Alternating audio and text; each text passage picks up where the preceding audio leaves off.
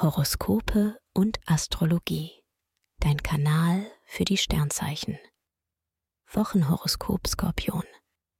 Lust und Liebe. Venus und Mars laufen quer.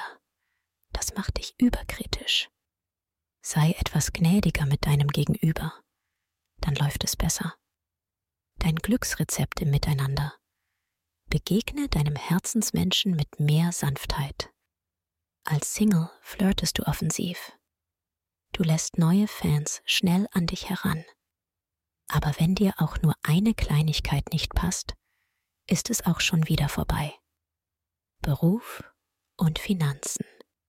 Sonne und Merkur wirken als deine Karrierebooster. Du hast Chancen, die dir auch finanziell zugutekommen. Du verhandelst geschickt, bist schlagfertig und weißt genau, was die neue Aufgabe mit sich bringt. Neue Herausforderungen reizen dich so richtig und du wächst daran. Gesundheit und Fitness. Dein sportlicher Ehrgeiz ist eher gedimmt.